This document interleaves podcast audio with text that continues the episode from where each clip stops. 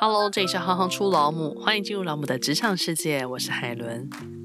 从小我们只被教导着好好念书，未来就会工作顺利，生活美满。但从来没有人教导我们认识不同的职业。往往读了大学或出了社会之后，才发现选错科系，走错路。而母亲是我们人生第一位导师，每天接受孩子各种问题的考验。行行出老母第一阶段规划，希望借由母亲的故事来介绍各个专业领域，跟着不同的老母学谈职场的白话文，同时也延展出我的老母系列和职场相关延伸的访问，譬如工会和少子化议题等。从二零二零年九月二十九行行出老母 Podcast 节目开播以来到现在，除了定期更新我们的系列节目以外，开发老母赖贴图，接受可口杂志和亲子天下专访。与家福公益合作，疫情期间，海伦为台湾美食技术交流协会的影片献声，并与台北市教育局和青发处带着各领域的职人前进校园，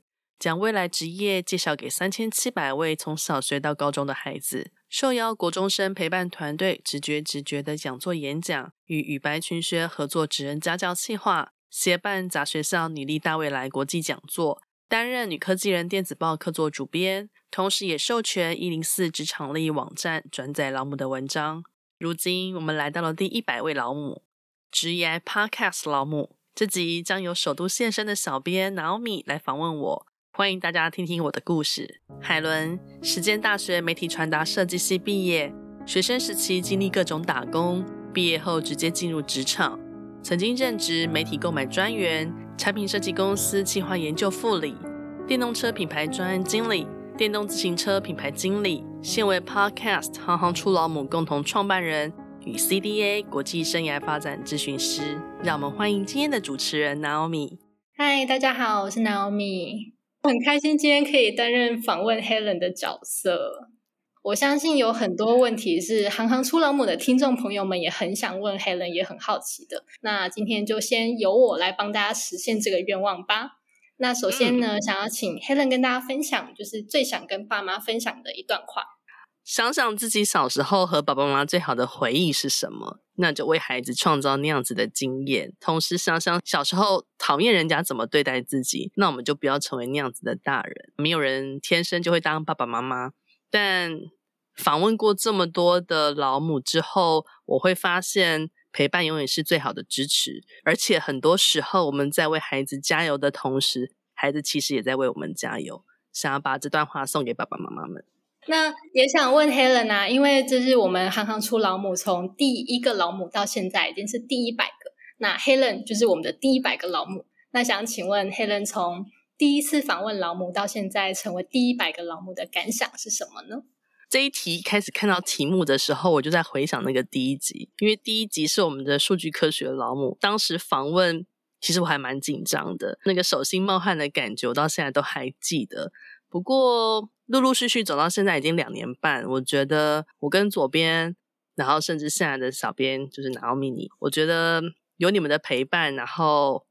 我非常的庆幸，我们可以开始很勇往直前的开启了行行出老母这这个节目，因为能够跟九十九位老母如此深度的对谈，听听他们的人生职场故事，然后一起回到他们的学生时代，听他们是因为什么事情感觉到困惑，然后再出发，或者是说他们在职场上不为人知的辛苦，这些回馈对我来说。很多那个状态会是跟着他们一起重新经历过了一次，很多时候情感会被触动。那相对的，因为访问的领域很多嘛，所以也会开启很多不同的视野跟想象。在还没有访问之前，不知道原来有这么多有趣的职业，然后根本也不知道说这些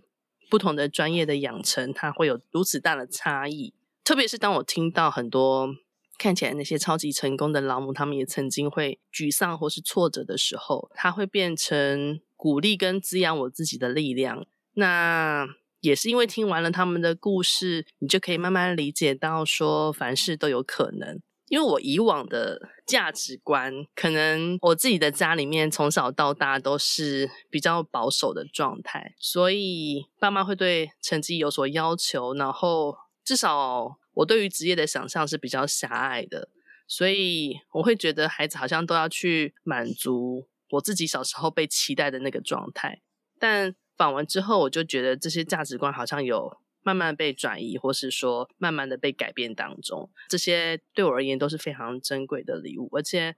当我听到这些老母们遇到的问题的时候，我都会反复的问我自己：如果是我遇到了，我会怎么做？然后，如果是孩子以后遇到了，我会如何陪伴他们一起思考？所以，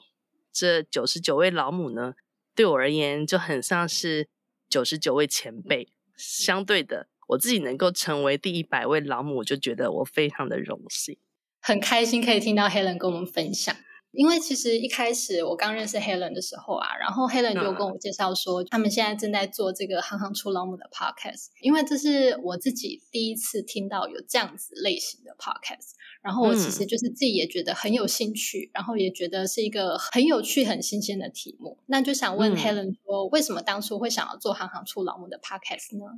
很熟悉我们的朋友应该就会知道，我一开始只是想要记录一百位母亲的故事，因为很单纯的希望妈妈的声音跟价值可以被听见跟看见。那我自己是因为经历了十九年的职场人生过程中，经过了丧母、结婚、生子、育儿，然后我也在设计公司从实习生一路做到主管。如果回顾我自己的人生的话，看起来好像是蛮顺遂的。可其实这当中也有很多的挣扎跟自我怀疑，会怀疑自己是不是做的还不够，或是怀疑自己在职场跟家庭之间的各种角色的平衡拿捏是不是正确。那每当我自己遇到这些很困难的时刻，我都很期待可以听听看其他人的声音，听听看其他人他们是如何面对这些状况。有一个部分其实我很少提，就是我母亲。在我二十出头的时候，他就离开了。他的离开也是我想要做这件事情的动机之一。因为在他离开之后，我常常会不自觉的发现，我的身上好像有留存了他他的影子。那这些影子，我就会再一次的思考，说我有哪些的价值观会受到他的影响。那以后我又想要留下什么样子的人生礼物给我自己的孩子？我觉得。就会是一个不知道诶，开启我有这个行动的另外一个很潜在的声音。因为一开始我们只想记录母亲的故事，但我跟我的 partner 左边，我们那时候一起讨论的时候，就在思考我们在选大学的科系跟选职业的过程。嗯，回想起来会觉得很荒谬，然后有点像赌博，因为那时候大部分的人都是因为你分数到了哪边，然后就开始在那个区间选填志愿。那没有人去教导我们认识不同的职业，或是跟我们多介绍一些职业的相关的知识或 know-how。那我们对于职业的想象也不是这么的宽广。我们团队那时候才会想要以。职业的角色在切入妈妈的访问，行行出老母就是因为这个原因才诞生。后来实际在访问了各个老母之后，才发现原来好多好多老母也是照着自己的分数在做志愿的选填。这当中有一部分的人是填了之后才在后悔，在后续的人生当中开始呃不停的摸索跟找寻自己的方向。那也是因为有这样的体悟之后。我才会觉得哦，原来不是只有我们这样啊。那行行出老母是不是相对会担当更大的责任？期待这样子的情况可以越来越少，然后未来的孩子也可以因为职业的介绍、理解和认识，对于自己在未来不论是科系啊，或是职业选择的时候，可以再少走一点冤枉路。嗯，因为其实身为行行出老母的小编啊，我其实是比各位听众朋友都还要更早可以听到每一集的节目内容。然后你每次在听的感觉是什么？应该是说，现在听了这么多集下来，就是会渐渐了解母亲真的是很辛苦。就是如果又是职业母亲的话，因为像自己的妈妈就是家庭主妇嘛，然后那个时候就是为了生小孩就放弃了事业，嗯、所以其实。在听完每一集的节目的时候，然后认识不同的职业的同时，也可以知道说，就是真的，当一个女人，一个女性，她要想要在事业上冲刺，然后她想要有发挥自己的一技之长，但同时又是一个母亲的时候，那个压力跟她需要努力的地方其实是更大。想要继续问 Helen 说，那你在访问过这么多老母之后，对你的影响是什么？那你最难忘跟你觉得最出乎你意料的访问又是哪一集呢？在谈影响之前，我觉得我们可以先聊聊我在节目中看到的母亲的样貌。其中呢，百分之八十的老母人生都曾经转弯。就像我刚刚提到的，我以前都会很期待孩子去做出正确的选择，现在反而会觉得选错好像也没什么大不了的，会有那种这条路不通，那我们就再换一条试试看的这种勇气。一开始就选对，我觉得也不是这么容易的事。选错了，我们只要有那个勇气，持续的在尝试，然后跌倒了。还会再继续爬起来，我觉得其实这样就可以了。再来，百分之九十的老母跟父母亲当初期待的都不一样，所以我那时候 发现到这个现象的时候，就觉得我们到底还在纠结什么？不需要纠结啊，就放手。反正九成的几率，孩子的未来跟我们现在想象的都不同，所以我们不用把太多的期盼跟压力放在孩子身上。很多时候，我们对孩子。有一些想象，这些想象或是这些期待，反而就会紧绷了亲子的关系。其实我一直在想说，如果我们跟孩子之间有一条沟通的线，那我很期待我自己是说，这条线可以永远的存在，即使在他们的成长过程中，可能青春期或是他们面对人生不同的阶段，情绪会有不同的变化，亲子的关系可能也会有不同的距离。即使这条线放的再松，我觉得我都很期待让孩子知道说，只要他们需要，他们随时都可以回来找我讨论，然后我会永远都在他们的背后默默的支持他们。我不希望让他们有那种孤立无援的感觉。以上这两点应该是影响我最深的。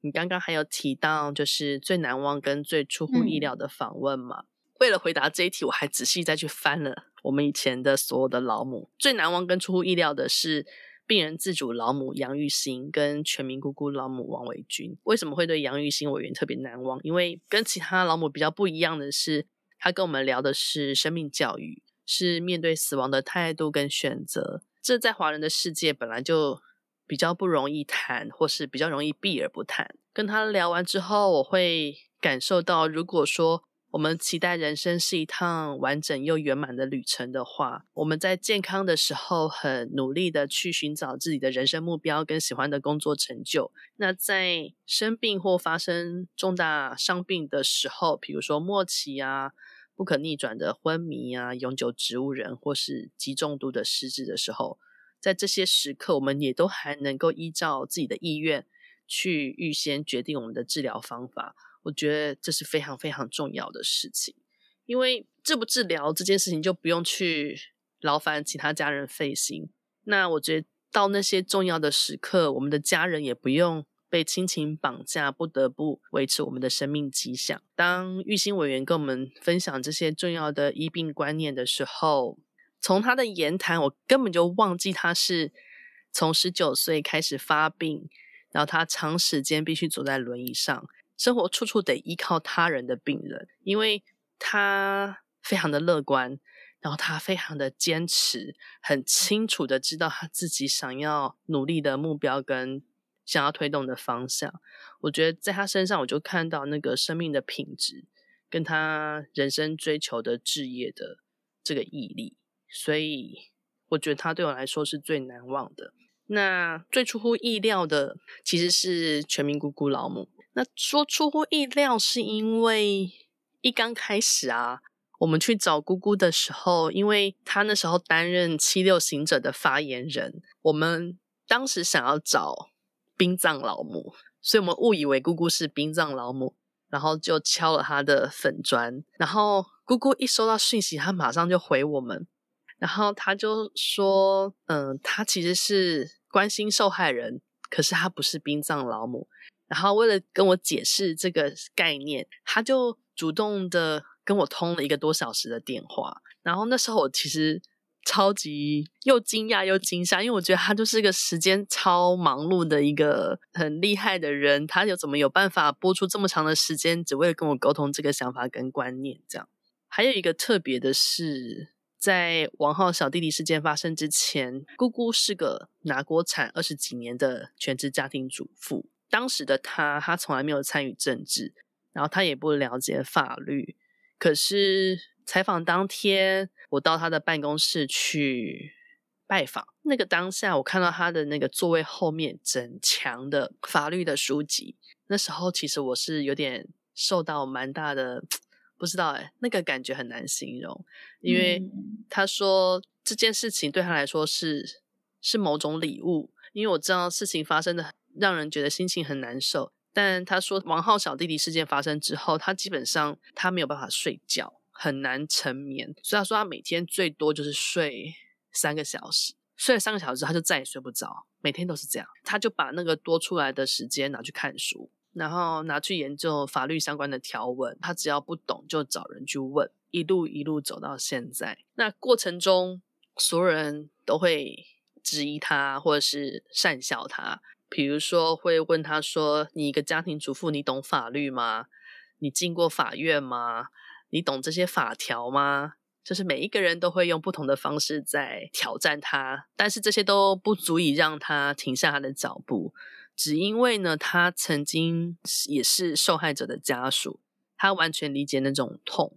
而他真的是很想要好好的帮助这些受害者的家属，为他们发声。这两位的职业。他都是为了想要帮助跟自己困境相同的人，也因此我觉得他们的同理心特别的强大。重点是他们很勇往直前、奋不顾身的精神，然后会让我回想说，如果每个人都把自己的工作用这种态度来执行，好像应该没有什么不能成功的事吧？嗯嗯。那我也来分享我近期觉得印象最深刻的劳模好了。好好好好，我很想听 诶。我觉得 近期让我印象最深刻的劳模是那个台菜劳模。哦，为什么？因为我觉得那个她在讲她怀孕八九个月，还在餐厅的那个前面那边切鸡腿，嗯，对，切鸡腿这件事情实在太印象深刻。嗯这是我近期以来，就是真的，一边在打文章，然后在写那个社群文的时候，还会一边想到，然后觉得就是会会心一笑的。对啊，台菜老母其实也是个非常经典的。其实一开始说老实话，嗯、真的要选很难选了，因为每个人的故事都很特别，然后每个人的经历都很无法取代。啊、那台菜老母，其实我本来也想要选他的，因为他真的就是天生很会念书，可是他说他大学就是选了一个他不喜欢的科系。对，然后选了不喜欢的科系之后，虽然做了相关的工作，可是好像也没有办法在那里面找到什么样的成就感。反而是他自己到国外念书，办了一次台湾周之后，整个对于文化推广这件事情产生了疯狂的喜爱跟念头，所以他才有办法一路在巴黎最厉害的那个马黑区开了一间他自己的店。那他的故事也是很有趣了，那、嗯、我是很推荐大家可以去好好的收听他那一集，对，或者是上网再重看一次文章也可以哦。哦，对对对对，文章是你帮我们写的，一定要看一下。对对对。那想接着再问 Helen 啊，就是你在成立行行出老母之后，跟你是一位妈妈，你的母职之间有没有什么相互的影响呢？成立行行出老母以后，我觉得。自己能够给予孩子的思考面向是越来越多的，因为我每次访完，我都会很兴奋的跟我的小朋友去讲我当天的感想是什么。虽然我也不是很清楚他们到底有没有在听，或是有没有吸收，不过就是这样的分享跟互动，就会让我们变得很像是朋友之间的那种分享关系。然后我很享受像这样的分享关系。还有一点就是，我觉得。会舒缓了很多我教养上的纠结，因为我舒缓了这些以前的坚持，所以当我在看待孩子的时候，我会觉得他们越来越可爱。因为以前我工作性质的关系，我做事情都要很有效率。简单来说，就是我很不喜欢浪费时间。当小孩子的表现不如我的预期，或是说，呃，好像不在那个掌握之内的时候，我就会很容易有那个情绪上的起伏，相对亲子关系也比较容易处于紧张的状态。但是，就成立了行行出老母之后呢，有机会听到各种母亲的心声，跟他们面对孩子的态度，我觉得他间接就释放了我那种必须要成为好母亲的压力。访问过程中，也会因为同样是母职的角色，与受访者之间产生更多的共鸣跟对话的火花。我觉得这样的相互影响，是我一开始没有预期，但我也 非常喜欢的。那 Helen，你从二零二二年十一月底啊，就开始又斜杠了一个职业，就是我们的职涯咨询师。呃，你从母亲到变成一个职涯节目主持人之后，然后又成为了国际生涯发展咨询师。那你可以跟我们大家分享一下这个历程是怎么发生的吗？呃，在访问的过程中，常常会思考，就是说，为什么这些老母在不同的人生阶段的时候会做这样子不同的选择？那我会反问我自己，所以想要成为生涯发展咨询师，最主要的目的就是我想要了解人是如何做选择的。有些受访者从小就知道自己想要发展的方向，比如说，呃，弗朗明哥老母，她从小就知道自己喜欢跳舞。他知道他自己很热爱跳舞，然后可以在爸妈开的那个理发院里面对着镜子跳个不停。那他当然现在也成为台湾非常厉害的弗朗明哥的老师。他是这样子一路走过来。也有些受访者没有在那个当下做了正确的选择跟决定，所以他出了社会之后，他还在转弯，还在寻觅。那甚至也有人就是后来做的职业跟一开始。在大学或是研究所学习的事，根本就是天壤之别，或者就根本再也不碰那个领域。我就会很想了解，说这中间的影响关键到底是什么？那有哪些因素会左右我们的人生决定？为什么百分之五十五的大学生会自认为他们选错科系？那为什么高学历他也在职场上不一定会发展得非常顺利？这些问题我都很好奇，然后我也很想要了解背后的原因，所以我才报名了。百度的 CDA 的培训课程，百度是我去上课的那个单位。那也是因为这样，所以我才成了国际生涯发展的咨询师。我其实一直在思考的，反而是我要如何结合过去的职场经验，跟对于各种职业的了解，去协助更多人在职场或人生转弯处去做选择。CDA 的训练给了我很大的帮助。我觉得如果能够因此帮助别人找到他的方向，我会非常的开心。如果是以比较个人的面向来聊的话，我其实是很想要借由这样子的训练，然后去帮助我自己的孩子。因为妈妈的这个角色很难完全客观了，就是特别牵扯到就是小朋友的未来选择的时候，